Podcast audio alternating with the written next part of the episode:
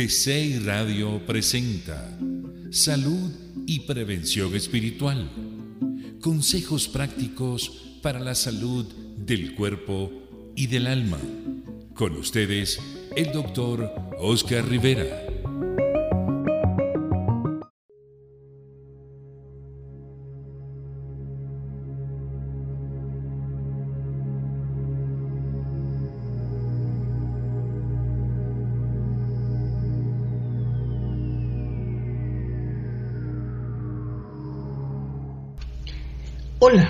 Gracias por escuchar este audio. Espero que todos se encuentren bien. Les quiero invitar a que visiten la página web de GCRI Radio, la cual es www.gseiradio.com. Así como también puedes seguirnos a través de las redes sociales en Facebook, Twitter y Spotify. En todas nos encuentras como GCI Radio. Recuerden nuestro eslogan que dice, la grandeza de tu ser está en tu interior. si yo te preguntara, ¿tú qué sabes sobre la mente múltiple? ¿Sabrías qué contestar? Surgiendo naturalmente de las especulaciones que se refieren a la mente inconsciente, encontramos la concepción de la mente dual, que ocupa un lugar saliente de la escena de la ciencia psicológica. La idea de una región inconsciente mental evolucionó hacia la concepción de que el individuo está en posesión de dos mentes, la una independiente de la otra, y sin embargo las dos trabajando juntas en la producción de los fenómenos mentales. es difícil determinar el origen de esta concepción. Trazas de ella, vagos atisbos pueden encontrarse en muchos de los autores antiguos. Mientras la mayoría de los autores y pensadores del siglo pasado parecen haber tenido una incipiente concepción de la subconsciencia mental como una mente separada, ha habido, sin embargo, dos hombres a los cuales estaba reservado el privilegio de presentar la idea de una forma clara y positiva. Nos referimos a Federico W. L. Myers y a Thomas J. Hudson. Ambos establecieron la teoría de una mente dual como base para el correcto conocimiento de los llamados fenómenos psíquicos, o sea, la telepatía, la clarividencia, el hipnotismo, el éxtasis, etc.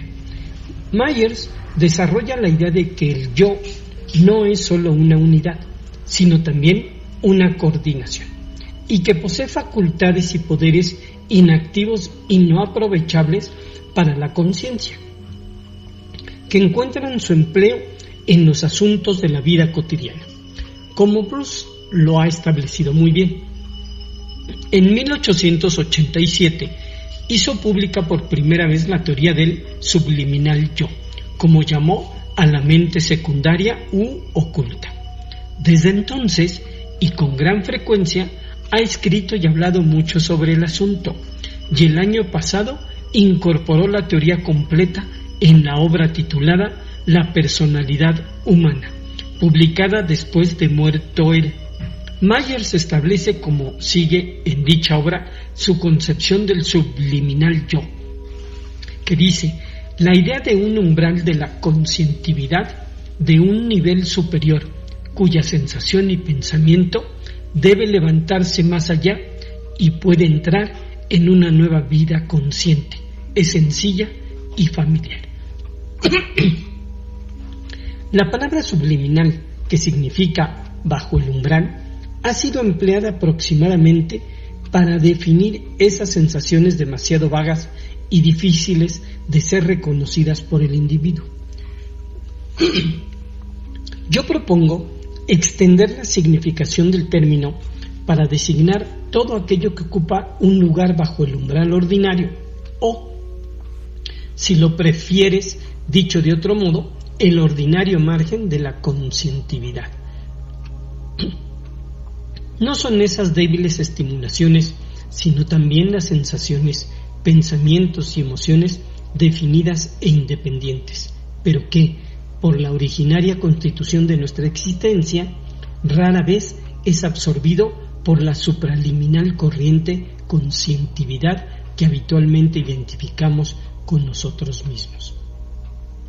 Percibiendo que estos pensamientos sumergidos y esas emociones posean la característica que nosotros asociamos con la vida consciente, me siento obligado a hablar de una subliminal o ultramarginal conscientividad, una conscientividad que podemos ver, por ejemplo, pronunciando o escribiendo sentencias abandonadas por complejas e incoherentes, percibiendo también que en esta vida consciente,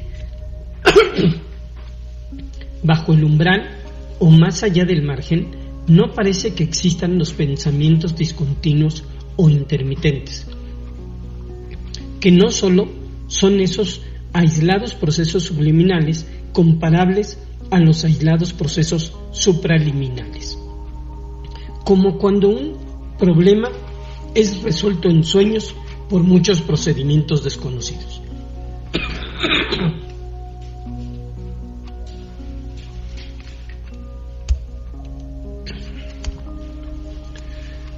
sino que es también una continua cadena subliminal de memoria, o más de una que enlaza y hace revivir antiguas impresiones y despierta otras nuevas, que es lo que comúnmente llamamos el yo.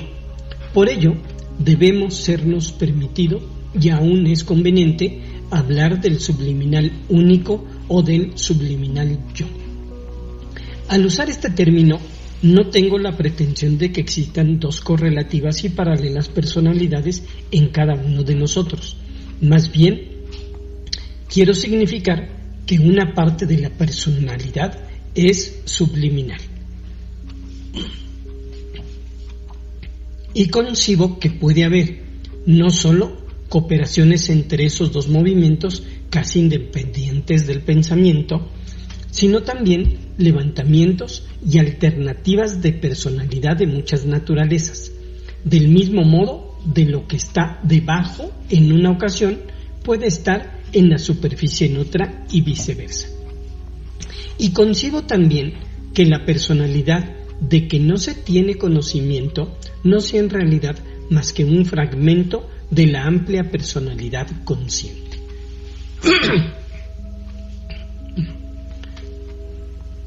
El hombre parece que tiene dos mentes, cada una dotada de separados y distintos poderes y facultades, cada una capaz, bajo ciertas circunstancias, de acción independiente. El hombre tiene dos mentes, una mente objetiva y la otra como mente subjetiva. Se ha reconocido que la mente subconsciente, bajo sus varios nombres, apenas si puede ser una, y al mismo tiempo asiento de los impulsos emotivos, de vagas sugestiones, ilusiones, etc. y también el asiento de la elevada intuición, verdad espiritual y otras cualidades mentales y espirituales que parecen estar encima más bien que debajo de la mente ordinaria del hombre.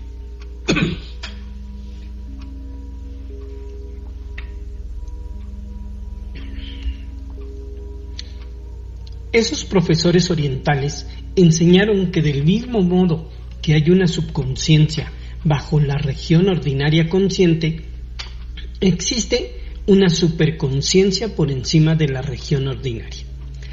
Desde la una emergente las cosas que han sido depositadas en ella por la herencia de raza, sugestión, memoria, etc. Mientras que en la otra puede dar origen a pensamientos que no provienen de ninguna de aquellas causas, sino que han sido impuestas desde las elevadas regiones del alma. Esas nuevas ideas anuncian ya la posibilidad de tres mentes, concepción que ofrece ventajas sobre la teoría de las dos mentes. Aquí las palabras de Schofield. Nuestra mente consciente, en comparación con la inconsciente, es semejante al espectro visible de los rayos solares, en comparación con la parte invisible que se dilata indefinidamente en cualquier sentido. Nosotros sabemos ahora que la parte principal de la cabeza es como los rayos ultrarrojos que no muestran su luz, y la mayor parte de los cambios químicos en el mundo vegetal son el resultado de los rayos ultravioletas y otros extremos del espectro que son igualmente visibles y que solo se conocen por sus potentes efectos. Verdaderamente, así como los rayos visibles se extienden indefinidamente a ambos lados del espectro visible, nosotros podemos decir que la mente no solo incluye la parte visible o consciente, sino también lo que llamamos subconsciente, que cae bajo la línea roja, y además la mente supraconsciente, que descansa sobre el otro extremo. Todas estas regiones elevadas del alma y de la vida espiritual de las que solo tenemos una vaga conciencia, pero que siempre han existido para conducirnos a la verdad eterna. Hudson anticipa como una hipótesis la proposición general de la doble mente. El establecimiento de esta dualidad mental y el llamar a sus fases mente objetiva y subjetiva, respectivamente, es, es la primera proposición de esta hipótesis. Y entonces procede que sigue. La segunda proposición es que la mente subjetiva es constantemente susceptible de vigilancia por la sugestión. Y la tercera proposición es que la mente subjetiva es incapaz de un raciocinio inductivo. La diferencia entre las dos mentes del hombre puede establecerse como sigue. La mente objetiva recoge los conocimientos del mundo objetivo. Sus medios de observación son los cinco sentidos corporales. Es el estímulo de las necesidades físicas del hombre.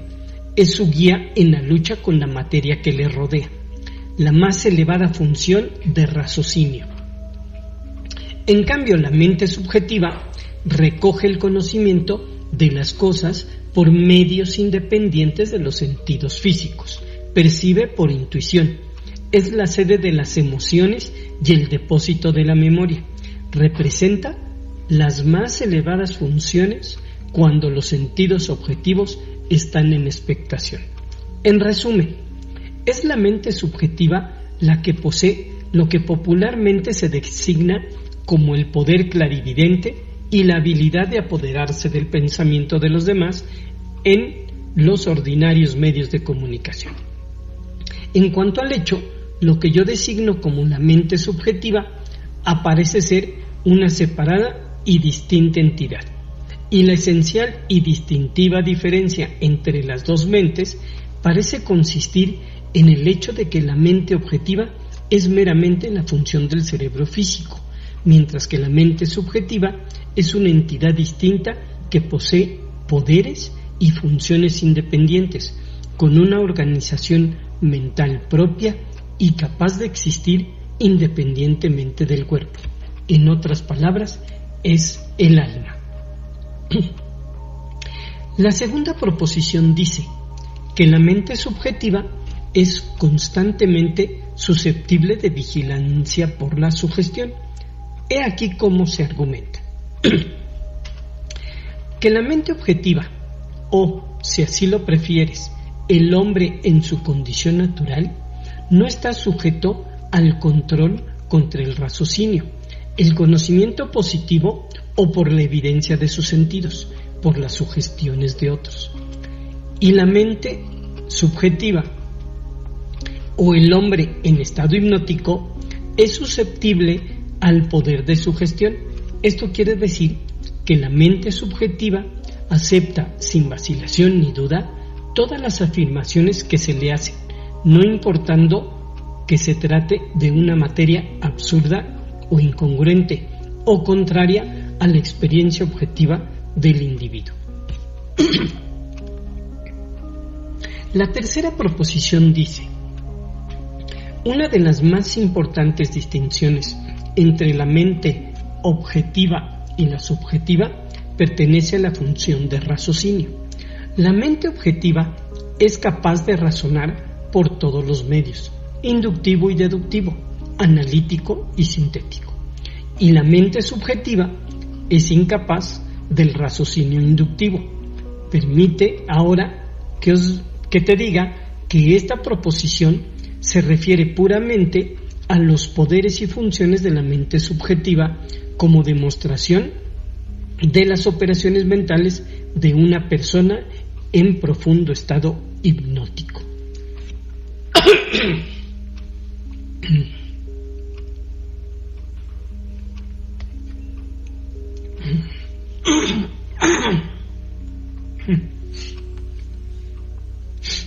No Porter añade, ha quedado establecido, ya que el alma puede actuar sin conciencia de que lo hace y que esos actos inconscientes afectan a aquellos de los cuales se tiene conciencia. Pero Wundt dice, los procesos lógicos inconscientes son conducidos hacia nosotros con una certeza y una regularidad que hacen imposible la posibilidad de un error. Nuestra mente es así felizmente habilitada y prepara para nosotros el más importante fundamento de conocimiento. Mientras nosotros no tenemos ni la más remota idea del modus operandi. Esta alma inconsciente, parecida a un duende benévolo, trabaja y hace provisión para nuestro beneficio, poniendo solamente los frutos maduros al alcance de nuestra mano. Pero, ¿qué es la memoria subconsciente? La memoria era considerada antiguamente como una facultad especial de la mente, pero los psicólogos actuales han añadido que la memoria, en lugar de ser una facultad, es una manifestación de la actividad y poder subconsciente mental. Precisamente que la memoria es psicológicamente capaz de informarnos, pero que pertenece al fenómeno de la subconsciente región mental. No es cosa que ofrezca duda. En algún modo, la mente subconsciente almacena las impresiones que recibe a través de los sentidos y pueden ser despertadas en virtud de ciertas influencias estimulantes. Todas y cada una de las impresiones mentales permanecen en la región subconsciente y pueden ser llamadas por un estímulo cualquiera.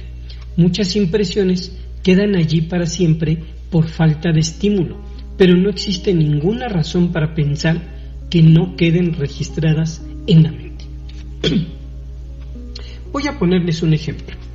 Muchas personas educadas conocen cuatro idiomas, lo que representa 160 mil palabras o 40 mil por cada uno, calculando a lo más bajo. Estas palabras son símbolos arbitrarios como los signos del álgebra. Consideremos los innumerables hechos e ideas que representan esas palabras en una mente bien formada. Lo mismo, la mente está ampliamente provista de palabras e ideas que las bibliotecas y los libros. Las bibliotecas pueden proporcionar desde una ojeada al catálogo y una espera quizá de 10 minutos el libro deseado.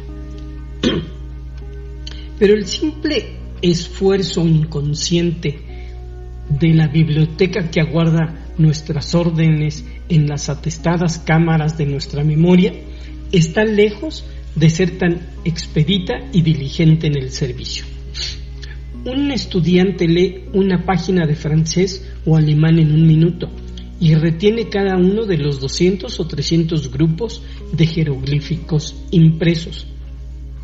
Pero la inconsciencia proporciona instantáneamente todo lo demás, su significado, su etimología, su equivalencia castellana y toda asociación de ideas relacionadas con ellos. Pero nosotros no tenemos una guía consciente de lo que buscamos. Basta que necesitemos el punto que ha de ser recordado para que instantáneamente se produzca en el inmenso depósito de la memoria. Yo creo que un simple ejemplo basta para provocar la presencia de una idea y hacerla salir de la inconsciencia. ¿Por qué acción mecánica o química es concebible, concebible que se pueda explicar el fenómeno en cuestión? La memoria parece ser una cualidad característica de la que el gran depósito subconsciente mental es una fase de lo que nosotros llamamos lo subconsciente. De esto podríamos deducir que la subconsciencia lo recuerda todo y no olvida nada. Y si esto es así, sería evidente que nosotros podemos conducir a la subconsciencia a trabajar en los poderes de mentación de un modo asombroso. La memoria descansa sobre el conocimiento y por esta razón tiene libre acceso al depósito mental. La memoria es algo más grande de lo que generalmente se imagina. No solo incluye el depósito seleccionado y la retención de las impresiones recibidas por el individuo, sino que también es capaz de retener las impresiones recibidas y las experiencias recogidas por los antepasados del individuo. Es como si a través de las generaciones se fuese almacenando en la gran región subconsciente mental una serie de pensamientos, sensaciones y actos. De este modo se explica que a muchos, cuando oyen hablar de una cosa por primera vez, les haga el efecto de que se trata de algo que ya conocen. Bastará pues una pequeña consideración para demostrar que algo de lo que llamamos gustos y tendencias heredadas o instinto es una forma de memoria transmitida desde un organismo a otro a lo largo de las líneas de la herencia. Nuestros antepasados viven a través de nuestro y sus actos y pensamientos se reproducen en nosotros. Lo que llamamos instintos es una idea muy adecuada de esta forma de memoria. Nada más común es la observación de que el hombre difiere de las criaturas inferiores por la ausencia casi total de instintos y la presunción de que su trabajo es un producto de la razón. Sin embargo, nosotros podemos decir confidencialmente que ciertos hombres reaccionan bajo el ambiente y que esto no es debido a la razón, sino sencillamente a la adaptación, que no es otra cosa que el instinto.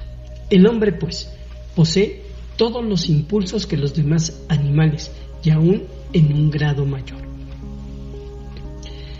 Es un hecho que el hombre, especialmente en la infancia, teme penetrar en una caverna oscura o en una selva tenebrosa.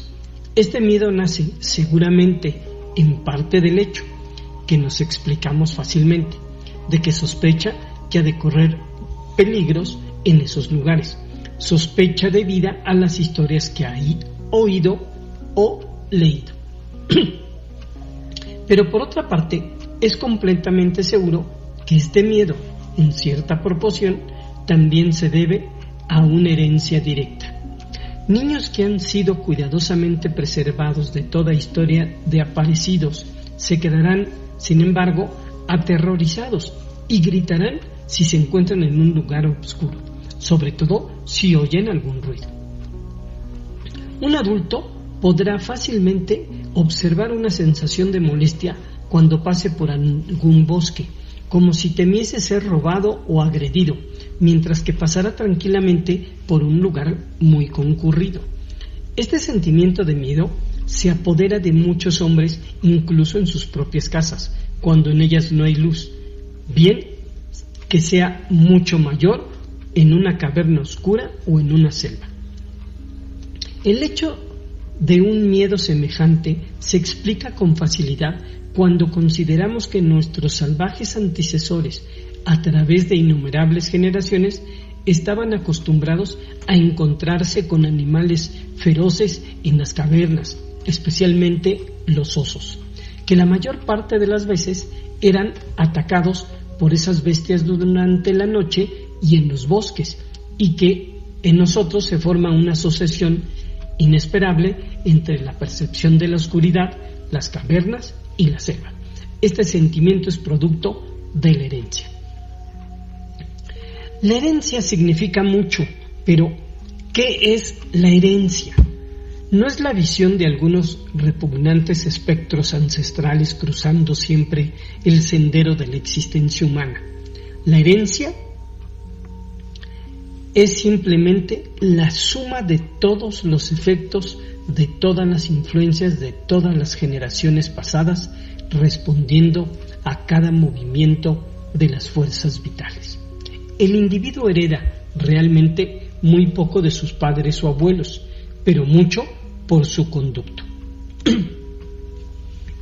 A través de ellos fluye la corriente de la vida de numerosas generaciones de hombres, combinándose en las experiencias de todos para formar una sutil esencia mental que es transmitida a la raza. Muchas de las emociones, sentimientos, gustos e inclinaciones del hombre son el resultado de las experiencias de razas pasadas. Existe buen número de casos de recuerdo en el que el individuo ha podido comprobar que alguno de sus antepasados ha llevado a cabo tal experiencia o ha presenciado tal escena. Un caso de estos se refiere a un joven que visitaba una pequeña ciudad de Inglaterra y se alojó en una antigua posada.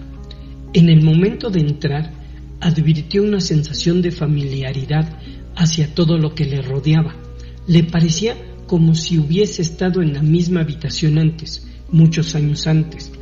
Contó sus impresiones a un amigo que estaba con él y acabó por decirle, Estoy seguro de haber estado aquí antes y de que grabé mi nombre con un diamante en la parte baja del marco de esa ventana. Ambos se aproximaron a la ventana y en efecto vieron el nombre escrito en el mismo lugar que había indicado el joven. Pero, curioso, no era su nombre, sino el de su abuelo el que había escrito y que había visitado aquel lugar muchos años antes, según se desprendía de la fecha que acompañaba a la inscripción. O sea que como verán, muchas veces, a veces esto es a lo que mucha gente le llamamos el famoso déjà vu, algo que pues en ocasiones no entendemos, no comprendemos y que pues siempre decimos, a lo mejor lo soñaste. Bueno, pues precisamente con esta mente dual, ¿verdad? Es la forma de explicar que realmente existe todo este tipo de posibilidades. ¿Y cuántos de ustedes, pues a lo mejor, han ya pasado por una de estas experiencias similares? Así es que, como ustedes pueden escuchar, la intención de estos programas es precisamente que conozcan un poco más acerca de lo que es esta mente espiritual que de alguna forma muchas veces no entendemos, no comprendemos y que nos genera a veces mucho conflicto para poder realizar a lo mejor actos o eh, quehaceres que quisiéramos realizar en un futuro. Así que, pues, espero que este programa de hoy haya sido de interés. Espero que pues, lo puedan compartir. Y no me quiero despedir sin antes recordarles eh, que o seguirles invitando a que escuchen este programa todos los lunes y los miércoles a la una de la tarde aquí por GCI Radio a través de la app también Mix LR y que recuerden nos pueden ver a través de la página www.gciradio.com, así como por las redes sociales de Facebook, de Twitter y de eh, Spotify. Pues por hoy el tiempo se nos ha acabado. Espero que la energía haya fluido hacia tu cerebro y que tengas una irrelajada y pacífica tarde. Soy tu amigo Oscar Rivera y te envío un saludo lleno de luz. Hasta pronto.